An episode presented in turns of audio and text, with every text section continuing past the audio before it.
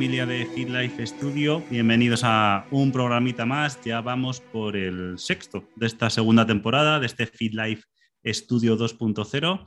Eh, buenos días, Gonzalo Torinos. Muy buenos días, Jaime, ¿cómo estamos hoy? Pues bien, con ganas a ver si hoy vamos dando ejemplos un poquito más prácticos de, todo lo que vamos a hablar. Eh, ya sabéis, ya nos conocéis eh, quiénes somos, quiénes estamos detrás de los micrófonos de, de este maravilloso proyecto. Gonzalo Torinos, un servidor Jaime Palomo y, por supuesto, y como siempre, gracias nuestro alma mater, nuestro patrocinador, la Universidad Europea, Miguel de Cervantes, pues que bueno, siempre está ahí apoyándonos desde el primer, desde el primer eh, minuto, desde el año pasado, y han querido continuar este año con nosotros. Por lo tanto, muchísimas gracias. Y bueno, luego al final de, de este podcast también nos diremos otro pequeño apoyo que estamos teniendo este año que nos toca bastante de cerca. Luego os contamos un poquito en, rápidamente, pero bueno, luego, luego lo vemos. Este sexto programa, pues bueno, vamos a seguir aumentando un poquito la temática que hemos comenzado la semana pasada, este bloque ya mucho más aplicado de lo que es entrenar, de cómo entrenar y de cómo aplicar eh, todo esto que nosotros os vamos hablando y que a veces parece que es un poquito teórico, y nada, intentaremos que ya sea algo que podáis aterrizar, ¿verdad, Gonzalo? Eso es, lo que hemos eh, planteado un poquito para hoy son diferentes casuísticas de, gente que puede estar entrenando y, tanto Jaime como yo vamos a explicar un poco cómo plantearíamos eh, pues un programa de entrenamiento para estos perfiles y, y, de esta manera pues que os podáis sentir identificados con, con estos programas de entrenamiento, incluso que podáis, eh, bueno, incluso iniciarlos de alguna manera, ¿no? Esa es la idea para hoy. esa, es, un poquito la idea. Eso es, tened en cuenta una cosa, vamos, vamos a intentar individualizar dentro de que no estamos haciendo un entrenamiento a nadie concreto. En el, sigue siendo un poco generalizar, por lo tanto, como siempre decimos, bueno, tomad las cosas con un poco de perspectiva o, relativizando, ¿verdad? Que eh, vamos a dar casos concretos, pero bueno, mm, evidentemente hay que finalizar. Y luego además queremos eh, traeros dos perspectivas diferentes. ¿Cuáles dos? Pues la de Gonzalo y la mía. ¿Por qué? Pues que, porque cada entrenador, cada persona, cada profesional, pues siempre tiene su visión, su toque, su forma de, entender este mundo y de, presentar al, al que entrena las formas de trabajo. Por lo tanto, además de esas casuísticas concretas, os vamos a hablar también cómo entrenaríais con Gonzalo, cómo entrenaríais con Jaime y también queremos que sepáis las diferencias que hay entre entrenar en casa y en el gimnasio, que es una pregunta bastante habitual. Ah, yo voy a entrenar en casa. la verdad que es algo que parece que ahora ha quedado más de lado, pero hubo un tiempo en el que estuvimos encerrados en casa varios meses y, hubo muchos, bueno, a ver, es que a mí es lógico, hubo un montón de gente que se puso a entrenar en casa pues de la manera que podía, con vídeos de YouTube. Eh, bueno, eh, fue un boom absoluto. Sí, sí, fue un boom absoluto y bueno, a día de hoy todavía yo creo, por lo menos en, mi, caso, se mantiene aumentado esa, esa necesidad de, digamos, ese, esa idea de, entrenar en casa, ¿no? Más que antes, más que, antes de haber vivido lo que antes parecía algo, Sí, lo que antes parecía algo imposible, pues bueno, pues ha, tenido que llegar una pandemia para que nos haga ver que, realmente sí que se puede entrenar en casa. De otra manera, pero, se, puede, entrenar en casa. De otra manera, eso es. Cada, cada cosa o cada lugar tiene sus circunstancias, sus características, y de eso vamos a hablar un poquito, ¿vale? Para tampoco engañar a nadie, porque muchas veces habla de, pues, se puede hacer de todo en cualquier lado. Bueno, a ver, hasta cierto punto, ¿vale?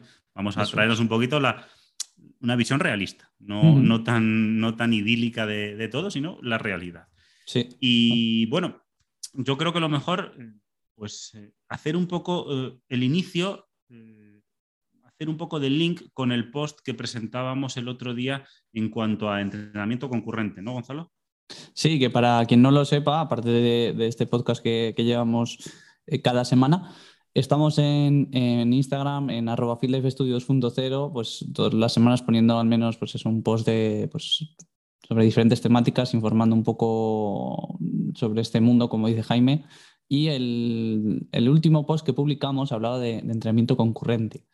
Como explicaba Jaime en el podcast anterior, el entrenamiento concurrente consiste en una mezcla de capacidades como podrían ser pues, eh, fuerza y resistencia, por ejemplo. Y en ese post, pues eh, podíamos ver cómo, pues, cómo hacer incluso un entrenamiento concurrente práctico para que lo podáis llevar, pues lo que estamos hablando ahora, eh, incluso a vuestra propia casa. Mm, eso es, un poco eh, la idea eh, que nosotros os queremos traer es, vale, yo me inicio en un programa de entrenamiento, ¿no? He contactado con mi entrenador y vamos a empezar a, entrenar.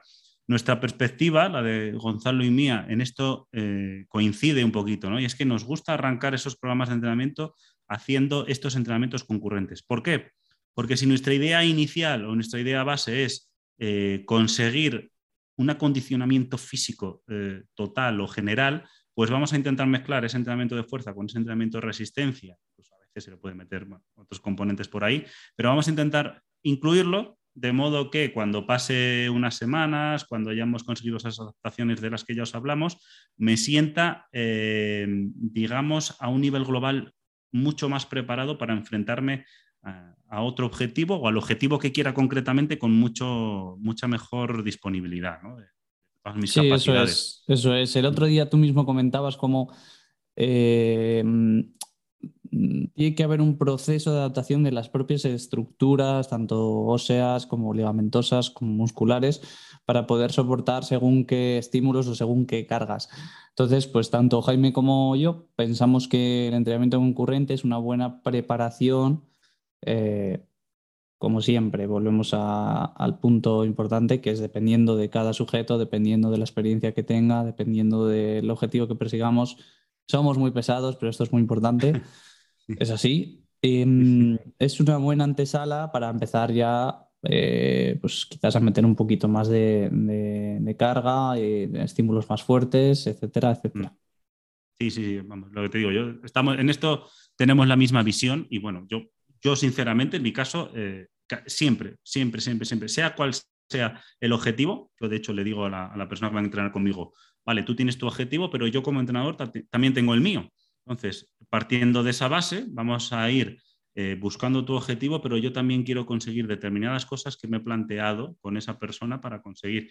Y ese entrenamiento concurrente, yo en mi caso, por ejemplo, ¿cómo lo hago? Eh, pues intento basarme un poquito en lo que nos dice la ciencia, ¿no? Y es, que el entrenamiento de fuerza siempre vaya antes, eh, salvo determinados casos, como pueden ser personas de la tercera edad, pero en general, que el entrenamiento de fuerza vaya antes que el entrenamiento de resistencia o como se conoce habitualmente, aunque no sea lo mejor dicho, pero bueno, para utilizar el lenguaje coloquial, el entrenamiento cardiovascular. ¿Yo qué hago? Engaño un poquito. ¿Por qué? Porque a mí me gusta que cuando llegan al gimnasio, a la sala o a la cancha o donde vayamos a entrenar, les empezó a meter un trabajo de resistencia muy suavecito al principio, eh, como calentamiento, pero en el que ya sé que les estoy trabajando un poquito esa parte, ¿vale? Es suave, pero no tanto, igual no tan suave, ¿vale? Les empiezo a apretar un poquito, generalmente utilizo máquinas, pues la cinta de correr, que a lo mejor lo que hacen es andar bastante rápido, el remo cardiovascular, vamos, el remo este de Sí, máquina, entrenamiento de remo de fuerza, el remo de máquina, eso es, la bici, pero ya a un cierto nivel para que la temperatura del cuerpo vaya aumentando, para que vaya ya un poco agotándome. A partir de eso yo pues, utilizo el, circuito de entrenamiento de fuerza que considere oportuno para cada persona. A mí, de inicio, volvemos a lo mismo como generalidad, me gusta utilizar circuitos. Más que series y repeticiones, utilizo circuitos a los cuales voy repitiendo varias veces ese circuito, pues dos, tres, en función de los ejercicios que haya, que haya metido. y ahí meto, pues, dime, dime. Ese, ese circuito eh, ¿Mm? que realizas, ¿es por repeticiones? ¿Es por tiempo? En mi caso, normalmente por repeticiones, si hablamos de generalidades. Vale, Lo cambio con embarazadas, pero bueno, cuando algún día lleguemos a esta población, eh, comentaré, comentaré por qué ahí suele ir con tiempo. Pero en población general, yo lo hago por repeticiones. O sea, es como si fuese un trabajo de fuerza habitual de tres series de X repeticiones, pero lo que lo yo, hago, yo lo hago en formato circuito, para hacerlo un poco más dinámico, es entrar en, materia, como digo yo, ¿no? Eh, pues bueno, pues ocho ejercicios, seis, diez, poco en función de lo que busque. Y lo que hablabas tú, Gonzalo, el, el otro día, ¿no? Ejercicios pues un poco globales considerados básicos, ¿no? Pues que si las sentadillas, que si empujes, que si tracciones, ¿no? Al final, sí, trabajo cuidado, de, fuerza global. Cuidado que pueden ser básicos, pero la técnica es compleja. Son ejercicios básicos porque nosotros como entrenadores los tenemos como básicos porque, como dice Jaime, son ejercicios globales que podemos trabajar varias eh, zonas, por así decir, del cuerpo, pero la técnica es compleja. No confundáis mm. básicos con que sean sencillos de realizar.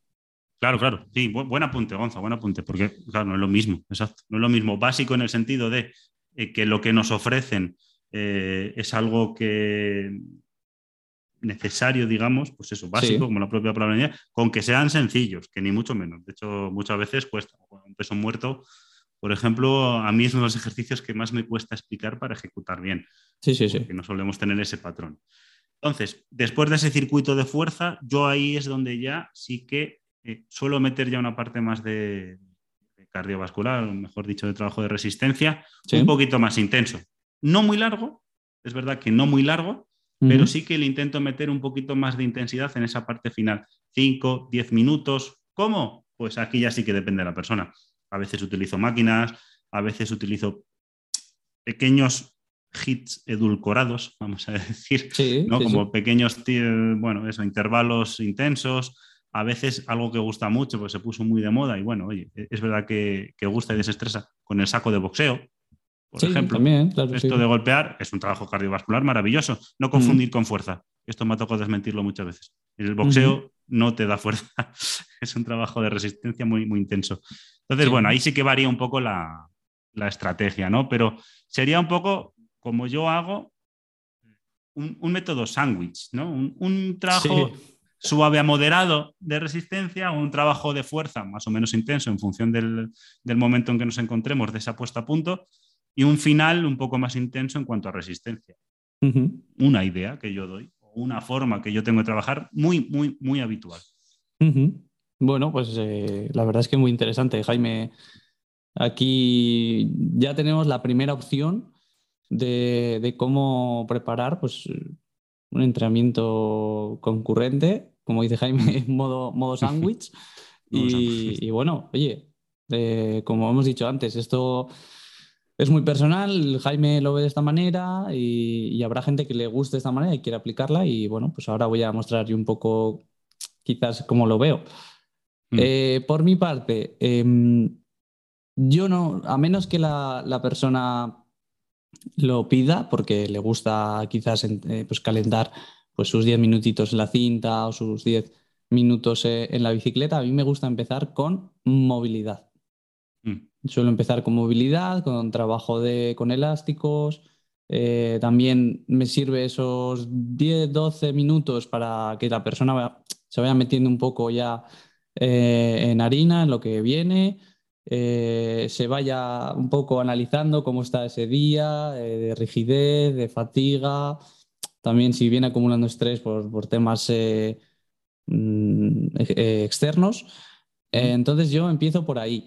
Em, empiezo por ahí y ya digo que si no me exigen, entre comillas, que no es exigir, pero si no me piden, si no me piden esos minutos de cinta o de bici o de remo, como decía Jaime, Mm, no soy súper partidario de meterles al principio. Eh, luego, pasando un poco a la parte central, como decía Jaime, aquí, pues en función del material con el que contemos, eh, dos opciones, ¿vale? La primera sería, como decía Jaime, hacer un, un hit, pero en este caso no edulcorado. sino un, hit. Sino hardcore. un hit hardcore. Efectivamente. Em, y por mi parte, por eso preguntaba Jaime, yo lo suelo hacer por tiempo y varío los tiempos en función de, pues, de la progresión que llevemos en la programación, del objetivo que tengamos, si estamos buscando más intensidad, más volumen, bueno, en función de varias cosas. Eh, con diferentes estaciones, como decía eh, Jaime, y bueno, pues lo mismo, completamos una vuelta, pequeño descanso, segunda vuelta, pequeño descanso y bueno, en función de las vueltas que hayamos eh, planificado para ese día. Y por último, si es que en la parte central no hemos llevado a cabo un trabajo concreto de, de coreo de estabilidad, me gusta meterlo al final, eh, un poco también para ir bajando ya pulsaciones, acerca al final de la sesión, incluso si veo que la persona puede estar un poco cargada de la sesión o demás, me gusta también realizar pues, estiramientos.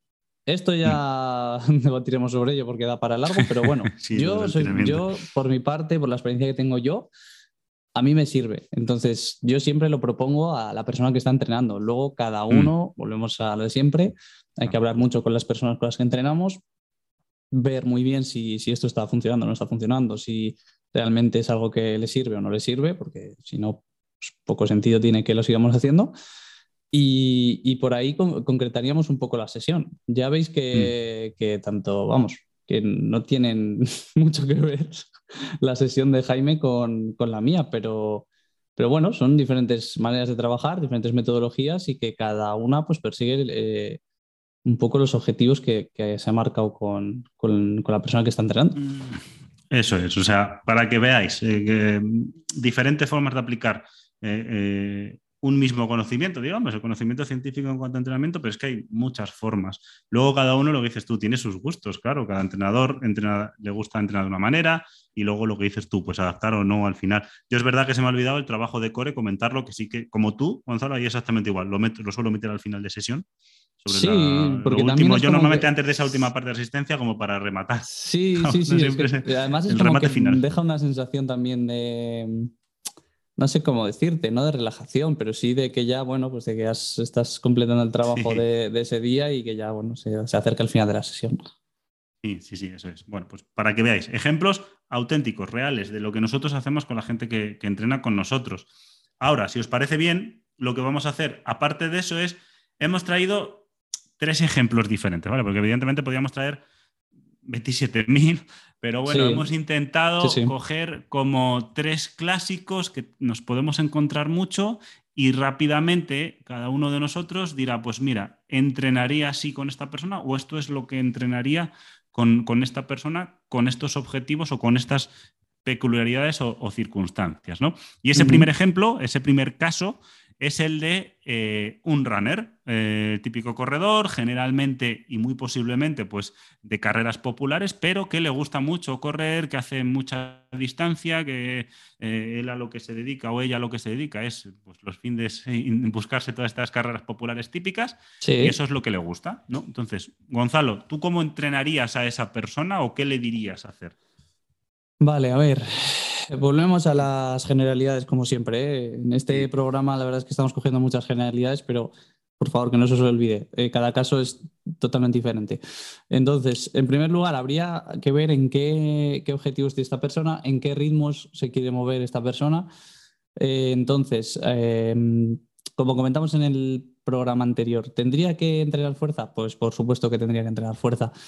Eh, ¿Fuerza enfocada a la hipertrofia? Pues seguramente no, porque los runners al final a lo largo de una semana acumulan muchísimos impactos de los entrenamientos que realizan y si estamos hipertrofiando, a ver, es que, no se me entienda mal esto, que si estamos hipertrofiando, claro, es que si, si estamos aumentando de una manera excesiva, excesiva, eh, el tamaño del músculo, esto seguramente sea contraproducente porque aumentamos el peso global de, esta persona y todo ese peso sobre, o sea, vuelve, a caer en los impactos cuando corre. Entonces esto puede derivar en, lesiones, en molestias, eh, incluso puede ver que baja su ritmo de carrera, o sea, que baja, que sube su ritmo de carrera, perdón. Entonces, eh, seguramente habría que enfocarlo más hacia, hacia, un trabajo de fuerza máxima, incluso de potencia, eh, en el gimnasio, con cargas elevadas, a menos repeticiones y demás. Vuelvo a decir que estos son generalidades, es que no, no podemos profundizar más si no tenemos un caso concreto con, con tiempos concretos, eh, entrenamientos concretos. Luego habría que tener muy en cuenta que hay que respetar mucho los, sus entrenamientos dedicados a, la, propia carrera, que intentemos que, que, llegue bien a esos entrenamientos, no que llegue pues, demasiado fatigado. Eh, bueno, podríamos estar aquí hablando solo sobre esto, pues largo y tendido. Un bloque entero. Un bloque entero de cuatro programas. efectivamente, pero bueno, para que os hagáis una idea, sobre todo eh, dos aspectos. Que no aumente demasiado el peso proviniendo esto de la hipertrofia, porque esto puede ser contraproducente, y que, que sus músculos tratemos de que funcionen mejor para que pueda eh, bajar los tiempos de, carrera. Y este funcionamiento lo podemos conseguir a través del, entrenamiento de fuerza, fuerza máxima, de potencia. Y con esto te paso la pelota. sí, yo en ese caso igual. O sea, con un runner entrenaría fuerza máxima eh, por, poner un, por poner un poner. Sí. Un par de días a la semana, bien separados, para que descanse, para que luego se pudiese combinar con su entrenamiento de, clásico pues de, series, como dicen ellos, ¿no? De, de carrera. De, esas tiradas que hacen. Esas tiradas, eso es, ese vocabulario típico de runner. Pero yo a un runner le, le, empezaría entrenando por fuerza, cosa que seguramente a muchos les sorprende. Seguramente. Porque es muy, o sea, bueno, es que muy, muy, muy habitual que cuando te viene un corredor te dice, ah, pero yo tengo que entrenar fuerza, más que nadie. Sí, sí, sí. mentira, todo el mundo tiene que entrenar fuerza, pero, pero por supuesto, no porque seas corredor y tu disciplina sea más la resistencia, tienes que, eh, no, o sea, tienes que dejar de lado el entrenamiento de fuerza, porque es vital importantísimo. Lo que lo has dicho tú, Gonzalo, evitar lesiones y ser más eficiente. Sí, la verdad es que estaría, estaría muy bien a ver si en algún momento del programa podemos eh, traer a, una persona que se dedique a esta modalidad y, bueno, pues hablar un poco, que nos cuente, nos hable de, ello, y poder debatir un poco con, con, él o con ella.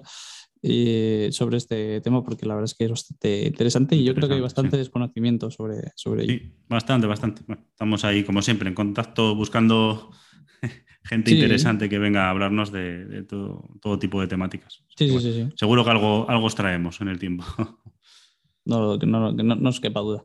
Bueno, Jaime, cuéntame, vamos a poner otro caso práctico, si te parece. Eh, una persona que quiere hipertrofiar.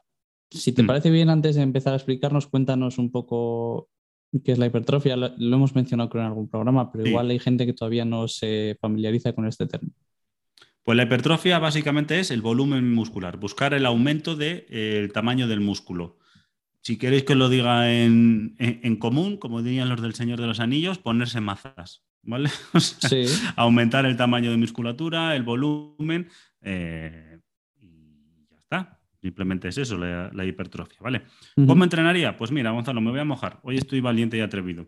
Seguiría un planteamiento tradicional, pero con variaciones, cosa que hago a día de hoy. Lo primero que le diría a esa persona que quiere hipertrofiar es visita al nutricionista. Eso para empezar.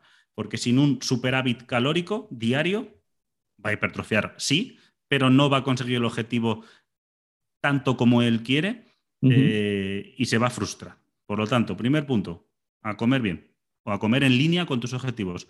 Segundo punto, entrenamiento tradicional de hipertrofia. Y aquí, salvando las distancias y como siempre, generalidades y que se nos entienda y se relativice bien, buscaría un volumen muscular, de trabajo muscular, de unas 10 series por semana para cada tipo de acción o para cada grupo muscular.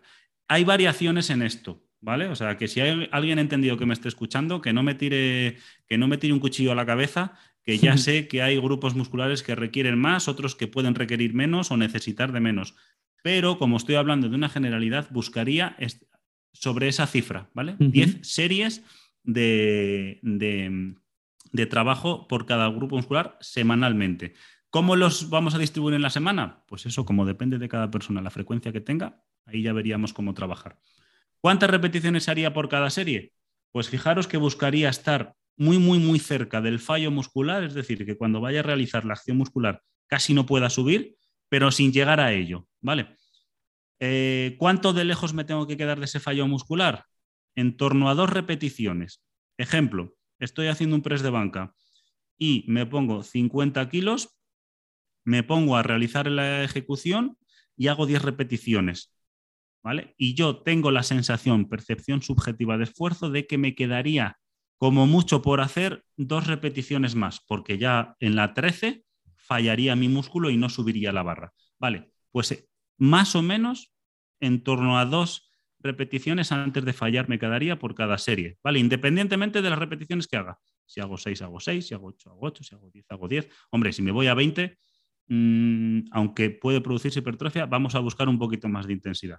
Y luego, como estoy diciendo que voy a estar valiente y me voy a mojar, ¿cómo suelo trabajar yo? Lo trabajo conmigo y lo trabajo con la gente. En super series. A veces de agonista agonista y a veces de agonista antagonista. ¿Qué quiere decir eso? Eh, agonista es el músculo principal que realiza una acción, antagonista al contrario. Si yo hago un cool de bíceps, que es una flexión de codo, el agonista es el bíceps, que es el que hace esa función. El antagonista es el tríceps, que es el que extiende el codo. Pues eh, variaría con el tiempo este trabajo de super series y a veces haría contrastes de antagonista, agonista, antagonista, perdón, y a veces agonista, agonista, ¿vale? Es decir, si me pongo el mismo ejemplo de cool de bíceps, primera serie, un cool de bíceps con mancuerna, segunda serie, aunque no se me entienda el ejercicio que es, pero bueno, lo comento, un cool de bíceps bayesian con, con, unas poleas. Es decir, más o menos el mismo ejercicio, ¿vale? Que busco aumentar el volumen y el estímulo de esa musculatura concreta. Pero a mí me gusta ese trabajo por super series. ¿Por qué? Pues como decía Gonzalo antes, da largo y tendido para hablar de ello, el por qué, y tiene que ver mucho también con los estilos de vida que llevamos y, las faltas de tiempo que nos soléis comentar. Eso es, eso es. Trabajaría Muchas veces es la clave, muchas veces es la clave, el tiempo. Eso es, el, tiempo. Por eso intentamos ser realistas y decimos que a quien entienda y a quien nos quiera ahora mismo lanzar los trastos a la cabeza, Adelante. cálmate, un poco si quieres, tíranos, pero serénate un poquito que estamos hablando desde la perspectiva de la realidad, que es lo que vivimos. y bueno, y teniendo en cuenta que esto daría para hablar, igual que el entrenamiento del runner, el de hipertrofia daría para hablar todo el año. Sí, a ver, lo bueno es que de aquí a no mucho vamos a tener nuestro canal en Twitch, que ahí pues nada, hablaremos tranquilamente de todo lo mm, que vaya surgiendo, sí, de todo lo que vaya surgiendo en el chat y demás. Entonces, pues ahí podremos hablar tranquilamente sin límite de tiempo. Em, con esto último que nos decías, eh, Jaime, típica frase que oímos todas las semanas, no tengo tiempo, no tengo tiempo. ¿Cómo puedo entrenar si no tengo tiempo? No me vale. Aquí yo, por ejemplo, sí que soy un, un, muro, una pared. O sea, cuando la gente me viene diciendo no me vale, no, o sea, no tengo tiempo, a mí yo les digo, vale, no me vale me vale, yo me levanto a las cinco y media de la mañana, así que tengo tiempo seguro. Tengo 20 minutos, 15 minutos, media hora. Otra cosa es que quiera y que le dé prioridad. ¿Qué ocurre? Que es que hay una frase por ahí, no me acuerdo quién es quien lo dijo, pero muy habitual en nuestro ámbito, es si no tienes tiempo para entrenar, eh, vas a tener que sacar tiempo para estar enfermo, porque no hacer ejercicio físico te lleva a enfermedad casi seguro. Sí. Y eso de no tengo tiempo. Cuando Gonzalo nos hablaba antes de los hits yo os he hablado del hit edulcorado, pero Gonzalo os ha hablado de un hit auténtico que no tienes tiempo. ¿Cuánto te lleva un hit, eh, eh, un hit auténtico, Gonzalo? ¿10 minutos? Claro, sí, depende del número de ejercicios, pero es que no va más allá de eso. Una vuelta entera quizás al circuito no, no va a ir más allá del tiempo que dice Jaime. Eso es, o sea, ¿no tenéis 10 minutos? Otra cosa, claro, es que hay que querer, porque hay que meterle intensidad, porque en 10 minutos evidentemente eh, es poco tiempo, pero si yo le meto una buena intensidad y mm. esto lo repito en el tiempo, o sea, en el tiempo, durante varios días a la semana, sí, sí. ya es mucho más que hacer nada. Por lo tanto, no tengo tiempo, lo siento, pero yo aquí me planto y no me vale. Pues búscale. bueno, es, que hay, es que hay opciones, hay opciones. Como estamos comentando, hay, hay opciones para poder sacar, aunque sea un poquito de tiempo en el día, para, pues aprovechar esos 10, esos 15 minutos que dice Jaime que estás con el teléfono ahí mirando, pues emplealos en, esto. Echad, eh, un ojo a las estadísticas de tiempo de uso del móvil y contadme en esas seis horas y media que utilizáis el móvil, si no sacáis media hora. Eso es. Esto es una batalla muy habitual nuestra, ¿no? De, no En serio, sácame por favor el tiempo que estás en Instagram. Sí, sí es que seguramente no estés ni trabajando ni no estás en Instagram, entonces dedícalo, divídetelo, divídetelo. Sí, sí, dos horas de Instagram, divídete una en Instagram y otra entrenando, por ejemplo. Por lo tanto, no tengo tiempo, muy sencillo, no vale. Más sencillo aún, llamadnos, contactad con nosotros, escribidnos. ¿Cómo lo hago? Nosotros, O, con cualquier, profesional, pero, mm. pero de verdad, poneros a ello porque eh, siempre se puede adaptar el entrenamiento, como decimos, siempre se puede adaptar. Entonces no os excuséis en el no tengo tiempo porque, porque no, no, no vale. Y aquí surge, y te lo hilo con lo último que queríamos hablar, Gonza, que es, ¿Sí? no tengo tiempo, ¿se puede entrenar en casa? Sí, sí que se puede entrenar en casa. ¿Va a ser la opción quizás más eficaz? Pues seguramente no, dependiendo de los niveles que lleves de entrenamiento, experiencia y demás, pero se puede, sí, sí que se puede entrar en casa. ¿Tú cómo, ¿Tú cómo lo ves, Jaime? ¿Es lo mejor? Eh, o, eh, Claro, eh, creo que no es lo mejor por dos circunstancias. Primero, porque el material siempre va a ser mucho más limitado, especialmente cuando tratamos de entrenamiento de fuerza. Quitando casos Y dos, contados que tengan. ya casos un contados que suelen tener, sí, eso es, que los hay, los hay, pero bueno, es menos habitual porque además es caro, es algo que Sí. sale caro. Y dos, porque nuestra casa, y es lógico, lo achacamos a nuestro espacio, nuestro tiempo personal, nuestra De vida familiar, de relax. Entonces, eso, eh, salir de ese momento para ponerte a hacer ejercicio dentro de tu casa es como que el entorno No en ese momento el hábitat no ayuda. Y eso eh, solemos empezar, es muy habitual que oigamos lo de, "Ah, me voy a poner a entrenar en casa. Y luego, después de un mes, ¿cuántas veces has entrenado en casa? No, nunca. ¿Por qué? Porque, porque no es el lugar normal. Pero que se puede, por supuestísimo. Sí, y sí, se puede sí. entrenar muy bien. Y hablando con esa gente de no tengo tiempo, pues si no tienes tiempo lo puedes hacer en casa. ¿Cómo? Mm. Existen los entrenamientos online y si tú te pones en contacto con un profesional, créeme que te va a decir soluciones a entrenar en casa, ¿vale? Sí, sí, sí. Es que tengo que cuidar de los niños, es que no sé qué. Tranquilo, que de verdad que se puede. Y si no tienes la opción de ir al gimnasio, vas a poder entrenar en casa y además muy bien. Otra cosa es que no sea lo mejor en función de tus objetivos. Evidentemente, en un gimnasio, pues ¿qué le pasa al gimnasio? Tiene material. Claro, aquí el final es que hay que ser realista. Claro. Eh, entonces, ¿eh, ¿mejor entrenar en casa que no entrenar? Claro que sí. ¿Mejor entrenar en casa que en el gimnasio? Claro que no. Claro que no. Por muchos aspectos, por lo que dice Jaime, por material, porque ya solo el cambio de chip de salir de casa para ir al gimnasio ayuda, eh, porque no vas a llegar a, a las exigencias que, vas- que puedes llegar en el gimnasio con todo el material que, que allí se encuentra. Entonces, pues, eh, si la opción es entrenar en casa o no entrenar, entrena en casa. Claro en que casa, sí, Claro que sí. Y como dice Jaime, pues hay diferentes opciones y se pueden valorar diferentes alternativas. Entonces, en ese, en ese punto, claro que sí. Si tienes que elegir y tienes la posibilidad de ir al gimnasio o de ir a un centro de entrenamiento personal, mm, acude, acude porque merece la pena ese, ese salto. Ese salto sí que es verdad que conlleva un coste económico mayor, que eso ya aquí no entramos, eh, dependerá de la casuística individual de cada persona. Pero si tienes la posibilidad, por lo menos como hemos comentado en otros programas, acude e intenta mantener esos tres primeros meses de entrenamiento, esas 12 semanas, y, Mm. y, bueno, y luego nos cuentas la experiencia, porque yo creo que merece bastante la pena. Oye, ¿y si acude, a, a- a dónde acude? Gonza? Aquí vamos a darnos un Pues poco de puede promoción, acudir- ¿no? Sí, puede, puede acudir a, a Gym Performance Club, que se encuentra aquí en Valladolid. Es un centro Mm. de entrenamiento que, que hemos abierto, bueno, eh, hace poquito, pero ya Mm. va a ir cogiendo vuelo. Y, y ahí nos podéis encontrar, tanto a Jaime como, como a mí. A Jaime le vais a encontrar allí Un poquito más. un poquito más. Un Duermo poquito en las más. colchonetas. Duermo en las colchonetas. Sí, sí, sí. Eh, pero Gym Performance Club eh, en Valladolid, en la calle Diego de Almagro, número Número 5. Sí, Número en Arroyo de la Encomienda. número 5. Por cierto, Jim con J. El único Jim con. J, como hacemos la promoción, ¿vale? es. Jim, J-Y-M, Jim Performance Club. eh, la web www.jpclub.es. Ahí tenéis todo tipo de información, publicados los precios, los horarios. Aquí no escondemos nada. Aquí somos los tíos más honestos del mundo. Por lo tanto, si queréis venir a vernos, vais a tener toda la información de lo que hacemos, de lo que somos y, y- y de cuánto valemos abierto en la web, ¿vale? No, no nos gusta, eh, no nos gusta ocultar nada. Y luego, pues bueno, si queréis echar un vistacillo por Instagram un, poco más desenfadado, pues arroba gym barra baja performance barra baja club. Y ahí es. nos echáis un vistazo. Esta es una de las novedades de este año. Eh, nosotros mismos, evidentemente, nos patrocinamos y nos apoyamos en nuestro propio proye- proyecto.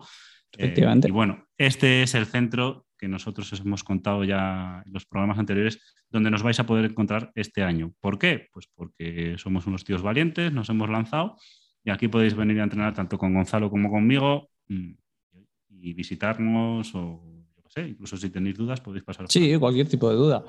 Eh, enlazando con esto ya, Jaime, vamos cerrando el, el programa, el programa de hoy.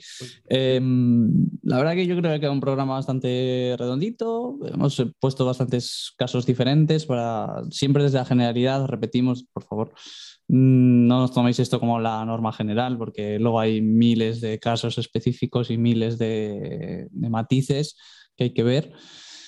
Entonces, bueno, eso, lo dicho, nos podéis encontrar en Gym Performance Club Valladolid, ¿vale? Eh, tenedlo claro, cualquier tipo de consulta que tengáis, estamos allí para, vosotros.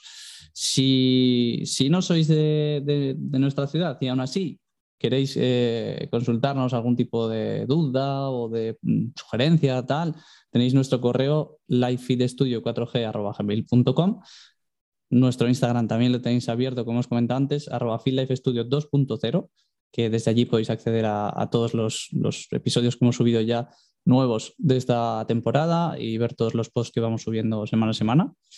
Em, dentro de poco, pues nos tendréis en alguna plataforma más, ya os lo hemos comentado. Eh, y desde aquí, pues nada, como siempre, Jaime, agradecerte un día más tu presencia en este ratito. Eh, agradecer a, la Universidad Europea Miguel de Cervantes el apoyo como siempre y por mi parte el, que os habla. Un abrazo para todos y que paséis muy buena semana